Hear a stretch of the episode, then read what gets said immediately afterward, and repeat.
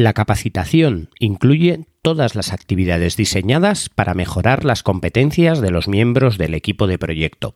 Si los miembros del equipo de proyecto no cuentan con las habilidades de gestión o habilidades técnicas necesarias, dichas habilidades se pueden desarrollar como parte del trabajo del proyecto.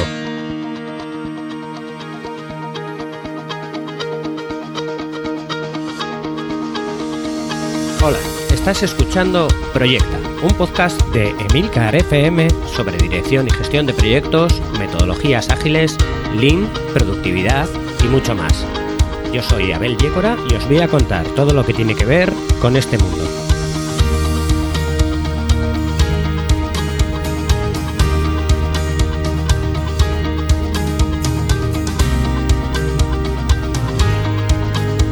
Este capítulo está patrocinado por Kudaku, el portal de formación online en directo con los mayores expertos en todas las materias. Cada viernes a las 6 de la tarde te espera una sesión de una hora en la que expertos en marketing, programación web, comercio electrónico, diseño, productividad y muchas materias más responderán a las preguntas en directo.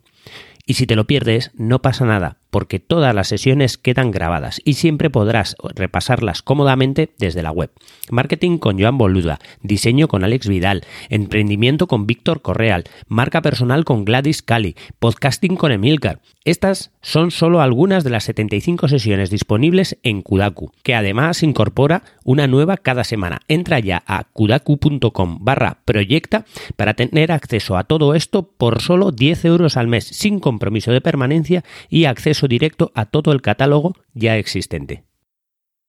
Bueno, el sexto capítulo ya. Y este capítulo lo voy a hacer un poco más personal, un poco menos metódico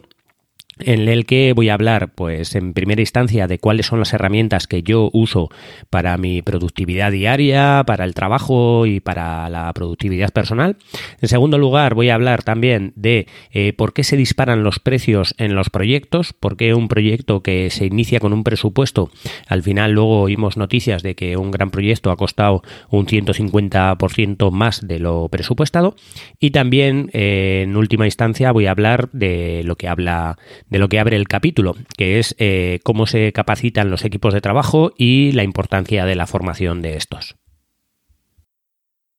Bueno, gran parte de mi trabajo se trata de trabajo en una oficina. Trabajo con un ordenador, tengo la suerte de poder trabajar con mi propio ordenador, que es un Mac, y tengo varias herramientas con las que trabajo todos los días. En primer lugar, trabajo con el correo electrónico. Hay mucha gente que define que el correo electrónico eh, no es una herramienta para gestionar tareas o no es una herramienta buena para gestionar tareas. Yo la mayoría de las tareas que,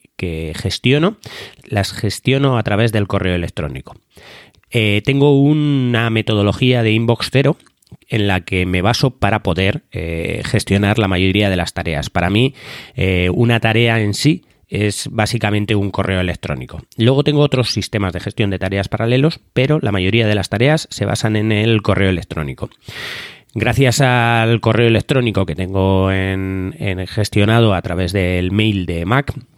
eh, tengo una combinación de teclas para poder eh, enviar los correos rápidamente a la sección en la que tienen que ir. Yo tengo, como indiqué en, el capítulo en el que hablé de Inbox Zero, todos mis correos llegan a una bandeja de entrada y luego a partir de ahí yo los eh, mando si tengo que hacer algo sobre ese correo, los mando a la carpeta de cosas que hacer. Eh, si es algo que, es un correo que yo he enviado y que, y que estoy esperando a que recibir algo de alguien, entonces lo mando a la carpeta de cosas que me deben, cosas que tienen que hacer alguien y que me tiene que enviar. Y si el correo eh, ya es eh, un correo final, bien que yo he enviado o bien que a mí me han enviado y que ya finaliza con la tarea, lo envío a la carpeta de archivados y ahí se queda ya para los siglos de los siglos. También tengo otra carpeta que es la carpeta de cosas personales que me quedan y la carpeta de, eh, de cosas en el trabajo que eh, requieren de una atención, pero que no es de una tarea que tenga que hacer ahora. Es de una tarea que, digamos, se hace periódicamente. No es una tarea que sea ahora, sino que se tiene que hacer, por ejemplo, los viernes por la tarde o los lunes por la mañana. Hay algunas tareas repetitivas, como un registro de garantías o cosas así, que se tienen que hacer o que tengo programados, digamos, unas horas muertas para poder hacer ese trabajo. Ese trabajo que si lo tuviese que dividir en varios días, pues me ocuparía pequeños momentos de cada uno de los días, pero que eh, como, como, requiere de tener que abrir una ventana, eh, conectarte a un ordenador, eh, conectarte a la web, coger los números de serie, sacar cuáles son las facturas que se han ido para registrar las garantías, un montón de pequeñas tareas, se hace muy bien cuando hay varias tareas adjuntadas y, y por lo tanto, digamos que sacas todas las facturas, de ahí haces todas las garantías, que tener que hacer una a una cada una de las garantías. Este, este tipo de trabajo lo, lo retraso, digamos, a una hora a la semana en la que eh, lo guardo para poder hacer ese tipo de trabajo pues esas, esas eh, anotaciones o esos correos electrónicos que recibo con los números de serie o cualquier cosa o información que yo tenga que requerir para hacer un trabajo que ya está programado, lo mando a una carpeta de eh, trabajos que hay que hacer pero que no requieren de que los haga en este momento. Todo aquel trabajo que haya o que se pueda hacer en este momento y que, bueno, en este momento o a lo largo del día y que requiera de, de un trabajo de más de dos minutos, por norma general lo mando a la carpeta de cosas que tengo que hacer. Por otro lado, lo mismo que cualquier metodología, si me llega un correo en el que en un principio eh, solo puedo o no, no, requiere de más de dos minutos de trabajo, por norma general lo hago ya y lo paso a archivado. Hay que tener en cuenta que el correo electrónico no lo estoy leyendo durante todo el día. Quiere decir, no estoy todo el día con el correo electrónico abierto, mirándolo y, y viendo para cuando me llega un correo a hacer las cosas, sino que siempre intento mirar el correo cada vez que termino una de las grandes tareas que hay que hacer. Las tareas que hay que hacer las hago por orden de eh, llegada. Eh, para mi trabajo la importancia no, no, es tanta como para tener que reordenar esas cosas y al final pues puede tener eh, un, un, montante de unas 20 o 25 tareas que tenga que hacer y es fácil visualizar en un correo electrónico por el orden de fechas cuáles son las más antiguas, por lo tanto eh, las que requieren que igual eh, actúe de una manera más, más rápida y cuáles son las más nuevas que estarían arriba y que son las últimas, digamos, que tenemos o que tengo que hacer. ¿Vale? Si hay alguna que realmente requiere una importancia, entonces en una lista de tareas de 20 es muy fácil identificar cuál es la que, la que requiere de importancia y la que tendrías que hacer antes igual que aquellas que son un poco más urgentes. En segundo lugar, para aquellas tareas que necesitan de una monitorización, el problema que tenemos es que todas las tareas que yo realizo, por norma general, las visualizo yo en mi correo electrónico, por lo que algunos compañeros que tienen que monitorear el estado de las tareas no pueden visualizarlas. Entonces, tengo eh, algunas tareas creadas en una plataforma que se llama Trello que permite, a través de tarjetas y con una especie de, de tablero Kanban, del cual hablé también en un capítulo anterior, eh, tenemos pues una serie de, como digo, tarjetas con cada uno de los pequeños proyectos que se tiene que monitorear eh, en qué estado está el proyecto, si está en estado de, presentar una oferta, si está en estado de instalación o si está en estado ya de finalización o de registro de garantías. Este Trello es una plataforma en la que todos los compañeros de trabajo podemos acceder y ver eh, cuál es el estado y también donde nos podemos asignar pequeñas tareas. Cada una de las tarjetas también tiene una especie de checklist, un checklist de todas las tareas que hay que hacer por norma general en la mayoría de los proyectos de, instalación. Este checklist lo que tiene es pues comprobación de requisitos, preparación de los materiales, eh, instalación, hablar con el cliente, quedar. Es una serie de tareas que normalmente ya tenemos asumidas que hay que hacer, pero que si no lo llevamos a través de un checklist, muchas veces lo que ocurre es que nos dejamos una tarea o se nos ha olvidado hacer una cosa o no hemos llamado al cliente para poder quedar con él a una hora concreta. Son pequeñas cosillas que a veces con la dinámica del día a día de trabajo se nos olvidan. Una checklist, en este caso, eh, nos ahorra muchísimo. Parece una tontería. Si ya sabemos lo que tenemos que hacer en nuestro trabajo, ya lo hemos hecho mil veces, sabemos cómo se hace, lo hacemos ya eh, metódicamente o casi sin pensar, pero la realidad es que cuando las cosas se hacen casi sin pensar, el problema es que nos olvidamos de ciertas cosas. Para eso es muy bueno utilizar las checklists. Eh, una checklist la puedes utilizar en tu trabajo o en tu vida diaria para muchas cosas y hay que tener en cuenta que una checklist siempre nos va a ayudar a, a, no dejarnos nada, a hacer las cosas bien. La mm, checklist más común es la lista de la compra. La lista de la compra nos obliga a ir al supermercado a comprar aquello que realmente hemos puesto en la lista, o sea, aquello importante, no hacemos una compra de nada más y también nos ayuda a no dejarnos nada, a no volver a casa y decir, ahí va, pues si me hacía falta leche, pues lo mismo. Si mm, metódicamente ponemos un sistema para poder hacer una checklist buena y efectiva, podríamos ahorrarnos mucho trabajo de tener que pensar en qué es lo que tenemos que hacer,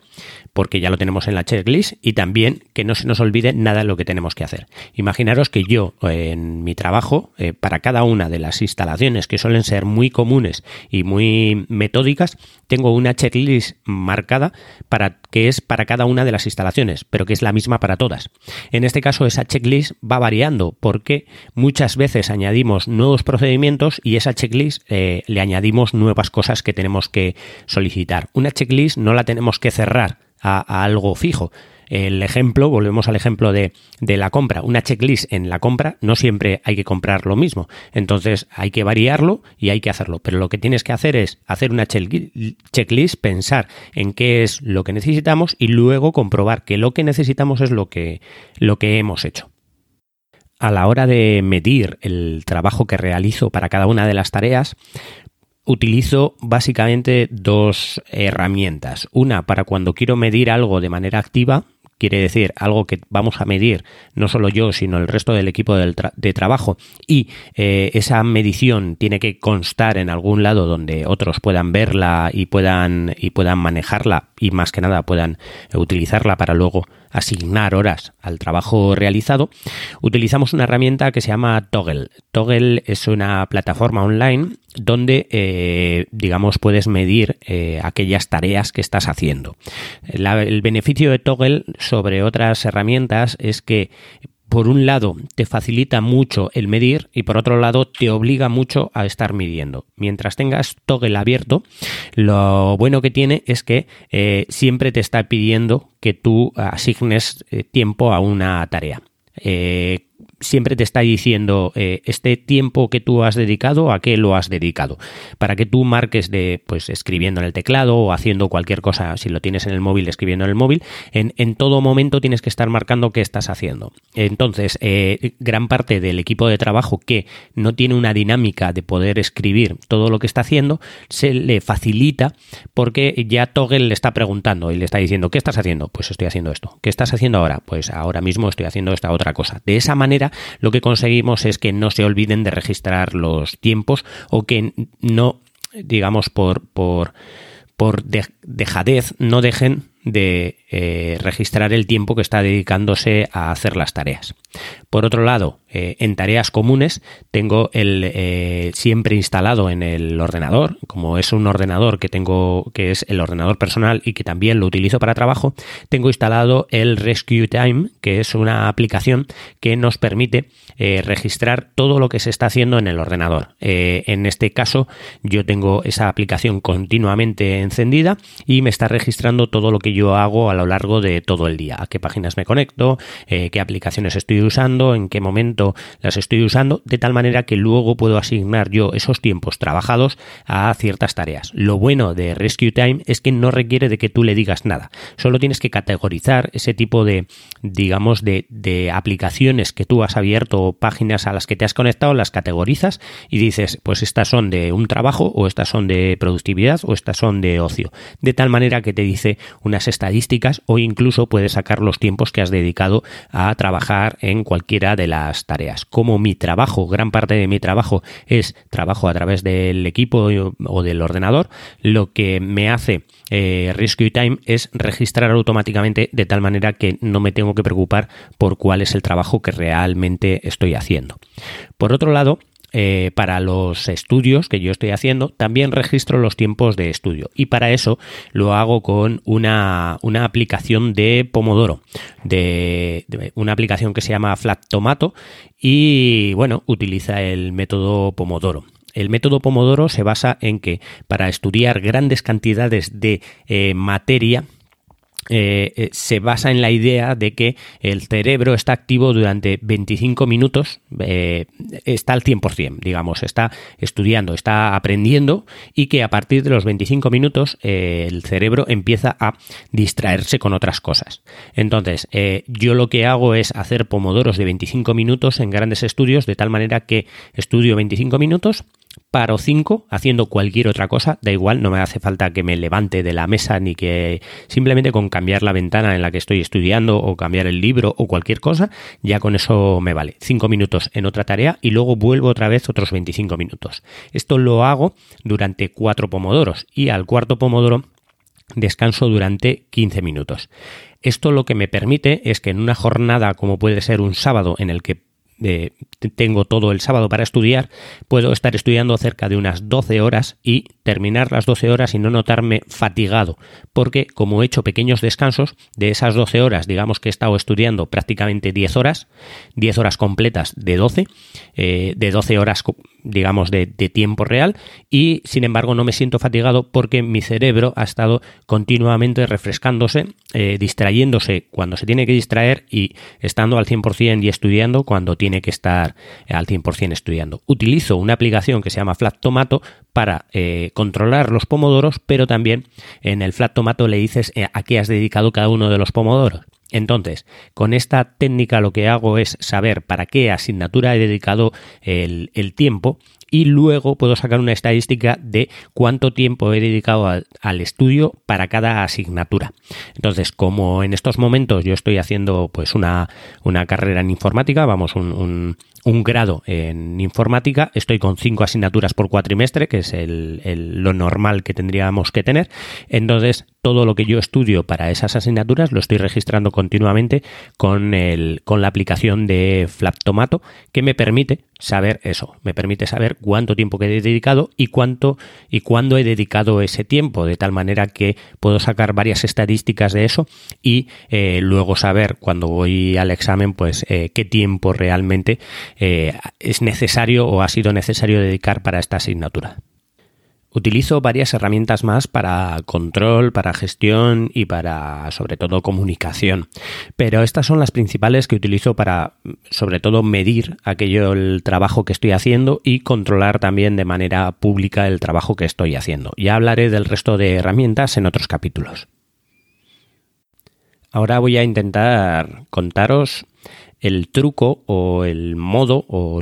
qué es lo que ocurre detrás de estos grandes proyectos en los que eh, una empresa o, una organización eh, ha presupuestado para ese proyecto una cantidad de presupuesto y luego siempre ese presupuesto pues se duplica o incluso se, se triplica o puede subir a un 150% de una manera fácil es difícil entender cómo el canal de Panamá eh, canceló o intentó cancelar su contrato con España cuando llegó a un 150% del presupuesto. es difícil de entender cómo un proyecto que se ha realizado puede llegar a un 150% en, en una cantidad de millones tan grande.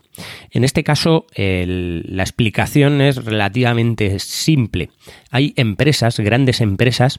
que se dedican a concursar, a responder a concursos a, ver qué concursos públicos hay en el, eh, digamos, en el mercado y eh, a qué concursos pueden ellos concursar, valga la redundancia. De esta manera, eh, van buscando cuáles son los concursos, concursan y una de las cosas que hacen cuando van a presentar la respuesta a los pliegos que salen es dedicar varios días a analizar cuáles son las eh, partes que faltan en ese pliego, de tal manera que intentan encontrar cosas donde pueden sacar más dinero. Es decir, imaginaros que hay un pliego donde hay que construir un edificio. En ese pliego pone pues cómo tienen que ser las cimentaciones, cómo tiene que ser el edificio, las paredes, las instalaciones, todo, lo pone todo bien marcado, pero por mucho que en un pliego pongas todo marcado, siempre te vas a dejar algo. Es muy, muy complicado que en un proyecto no te dejes algo. Entonces, cuando en ese proyecto Es más, la dirección de proyectos dice que un proyecto siempre está vivo durante, la, durante el proyecto. Entonces, eh, como te das cuenta de que hay cosas que pueden cambiar, entonces estás cambiando el plan de dirección de proyectos. En el caso de un pliego, como sale el pliego, eh, hay gente que se tiene que dedicar, hay gente en la empresa que va a concursar que se dedica simplemente a mirar qué cosas no están marcadas en el pliego y qué son cosas que van a faltar. De tal manera que su respuesta al pliego es muchas veces por debajo del precio que eh, debería de ser. Eh, es decir, si en un proyecto va a costar 50 millones, es probable que una empresa que concurse haya leído bien el pliego y se presente incluso por la mitad de esos 50 millones, o sea, sé, por 25 millones. Cuando se presenta por 25 millones o en un proyecto de 50 millones, es muy fácil decir, ah, bueno, pues si me lo vas a hacer por 25 millones, te cojo a ti.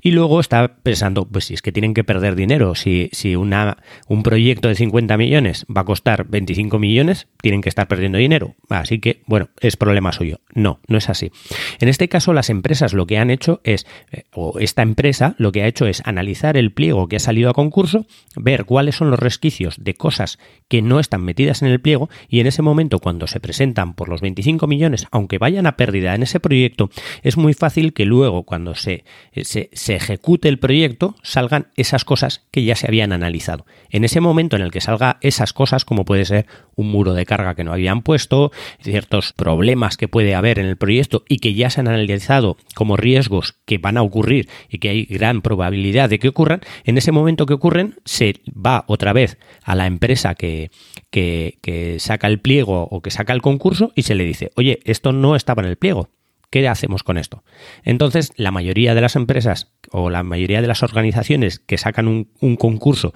que ya lo ha ganado una empresa tienen que decidir sobre eso que hay que hacer eso que hay que hacerlo sí o sí o si no el proyecto no sale. Lo que quiere decir que eso que hay que hacer sí o sí se lo encarga a esa empresa y esa empresa cobra mucho más de lo que debería de cobrar de manera natural por esa parte que no estaba metida en el pliego. Quiere decir que aquello en lo que estaba perdiendo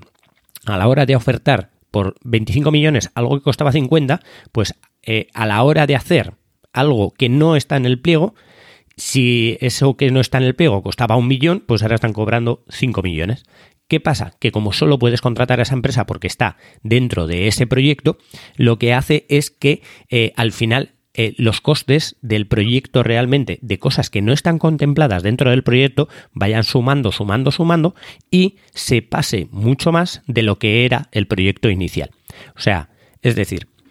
eh, las empresas que concursan, las grandes empresas que concursan, invierten mucho dinero en gente que analiza cuál es el concurso para buscar los resquicios del concurso y poder hacer que ese presupuesto que han presupuestado mucho más bajo del precio de concurso para poder ganarlo sea un coste que añadan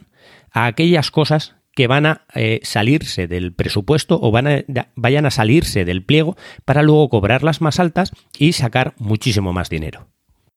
El tema de los concursos públicos es un mundo en el que hay muchas eh, triquiñuelas porque como hay mucho dinero eh, se puede invertir digamos en eh, intentar buscar cómo ganar más dinero de, ese concurso. Eh, hay varias técnicas. La que utilizan las grandes empresas es esta, la de buscar aquellas cosas que están fuera del concurso para poder concursar con un precio más bajo. Y la otra técnica es un poco al contrario, que es tú concursas con un precio más bajo y luego, eh, después de analizar los riesgos, en este caso serían analizar los riesgos positivos cosas que pueden ocurrir que te beneficien a ti dentro del proyecto, potenciar que esos riesgos positivos ocurran. Es decir, ir a que eh, aquellas cosas que puedes pensar o que tú has valorado por un dinero y que igual se pueden evitar hacer, conseguir que no se tengan que hacer para que ese dinero que tú has eh, eh, presupuestado para hacer algo eh, lo ganes, ya que el concurso público al final te va a dar el dinero que está, que está ofertado. ¿Cuál es la diferencia entre la primera opción y la segunda? La primera opción lo que hace es aumentar los costes la segunda lo que hace es no aumentar los costes del proyecto final, pero digamos bajas el alcance del proyecto. Entonces, en una llegas al alcance y subes los costes, en la otra no llegas al alcance y eh, por lo tanto mantienes los costes del proyecto. Lo que se consigue al final es buscar dentro de ese concurso, dentro de ese proyecto que te han dado, buscar cuáles son las cosas donde puedes ganar más dinero y, sin embargo, presupuestar por lo mínimo para ganar a otros concursantes. Esto, eh, llevado a la vida cotidiana, es algo que nos hemos encontrado durante los últimos años de una manera muy frontal, muy de frente, vamos a decir. Porque eh, la tercera pata o la tercera parte en la que podemos ahorrar dinero en un tema de, de un proyecto es bajando la calidad. Quiere decir que podemos mantener el presupuesto, podemos mantener el alcance, pero podemos bajar la calidad del proyecto. Si no está definida la calidad, podemos jugar con ese tipo de calidad para ganar más dinero. Estos son expertos muchas veces eh, aquellas tiendas chinas donde compramos pequeños productos, donde el producto es muy barato, el alcance del producto es el correcto, o sea, el producto hace lo que queríamos, pero tal vez la calidad no es tan buena como pensábamos o como nosotros hemos marcado a la hora de comprar ese producto. Nosotros vemos el producto, vemos cómo es y decimos, quiero este producto porque es lo que me soluciona lo que yo quiero, lo compro y cuando llega la calidad vemos que no era la calidad que realmente esperábamos, pero como el producto cumple en presupuesto y cumple en, alcance, entonces muchas veces obviamos ese tema de la calidad. Ahí es donde, digamos, eh, estos fabricantes chinos eh, eh, se, se, benefician porque se digamos, aprovechan el que tú no estás pensando en la calidad del producto para poder venderte ese producto. Imaginémonos que igual es lo mismo para un producto que para un proyecto. Para realmente para venderte ese producto hay un proyecto detrás, que es hacer un producto que parezca bueno, que parezca de una calidad eh, especial, que parezca o que tenga un alcance eh, relativo y que luego aparte tenga un precio muy barato lo que hacen es bajar en la calidad porque es lo que tú no estás exigiendo a la hora de comprarlo. Por último, me gustaría hablaros de la capacitación de los recursos humanos. Dentro del área de conocimiento de gestión de los recursos humanos del proyecto, en el PMP, hay un proceso que es el de desarrollar el equipo de proyecto y ese proceso lo que marca es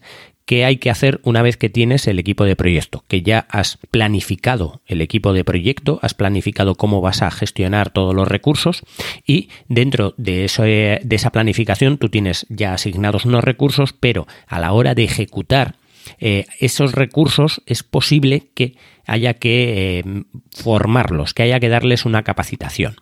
Esta capacitación incluye todas las actividades diseñadas para mejorar las competencias de los miembros del equipo de proyecto.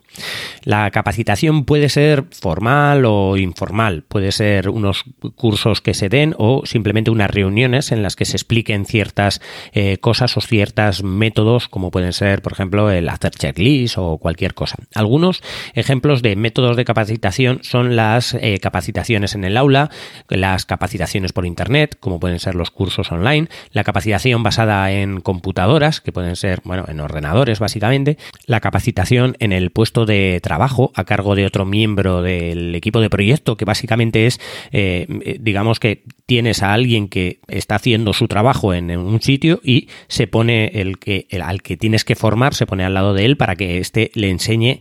propiamente en el puesto de trabajo. También la tutoría y el entrenamiento, que podría ser pues alguien que está tutorizando a varios o entrenando a varios para el trabajo que se va a hacer y, bueno, hay varios modos de capacitar.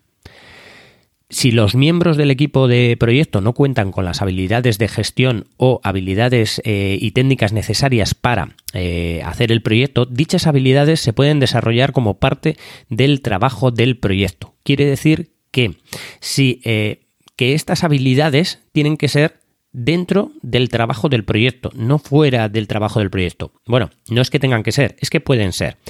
muchos de los proyectos es necesario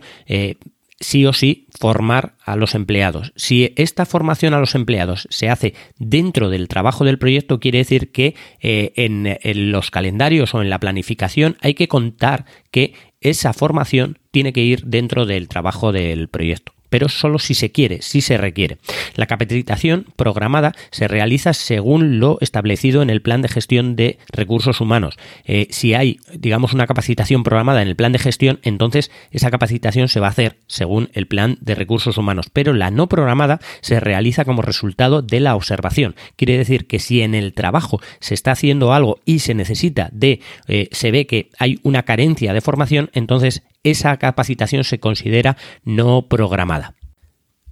También hay que decir que, al igual que el tiempo de la capacitación se puede incluir dentro del proyecto, los costos asociados a la capacitación también se pueden incluir en el presupuesto del proyecto, o bien asumirlos por la organización ejecutora en el caso de que las habilidades adquiridas puedan ser útiles para futuros proyectos. Aquí hay que marcar una cosa, hay que marcar muy bien si esas habilidades van a valer para futuros proyectos, no si pueden valer. Quiero decir, si unas capacitaciones que tú haces a los empleados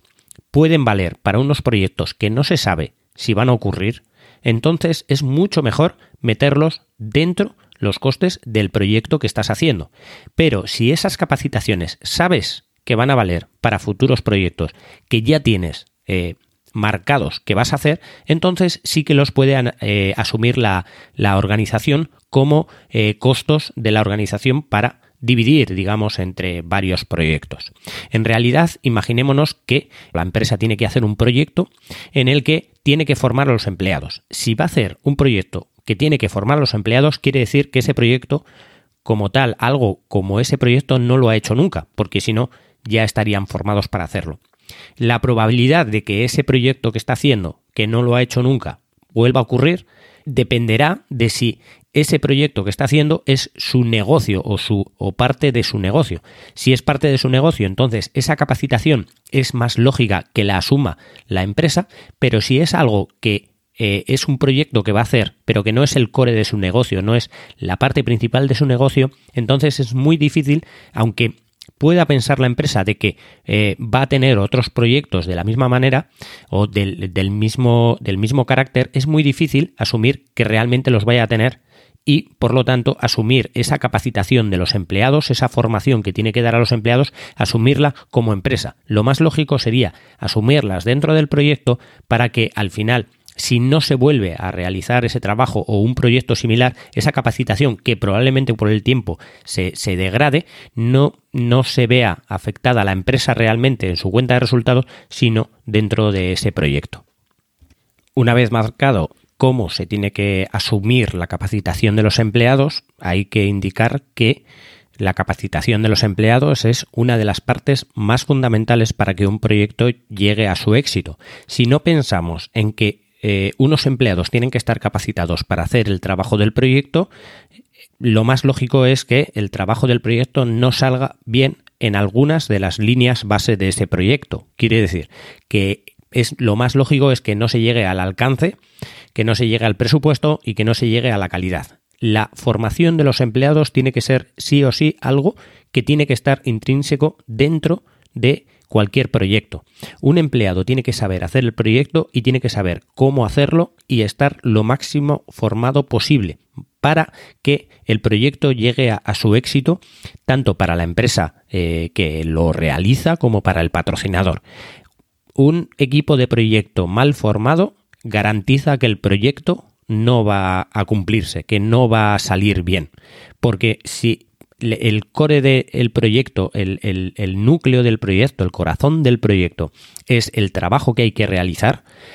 y ese trabajo no se realiza con personas bien formadas, es garantía de que el proyecto no va a salir bien. Por eso, la formación es una de las partes más importantes de un proyecto. Y hasta aquí el capítulo de hoy. Muchas gracias por escucharme. Tenéis todos los medios de contacto y la información y enlaces de este capítulo en emilcar.fm barra proyecta, donde espero vuestros comentarios. Y no olvidéis visitar la web de nuestro patrocinador en kudaku.com barra proyecta y suscríbete por solo 10 euros al mes al portal de formación online en directo con especialistas en todas las áreas que contestan a todas tus preguntas. Hasta el próximo capítulo y no os olvidéis de que lo bien planificado, bien sale.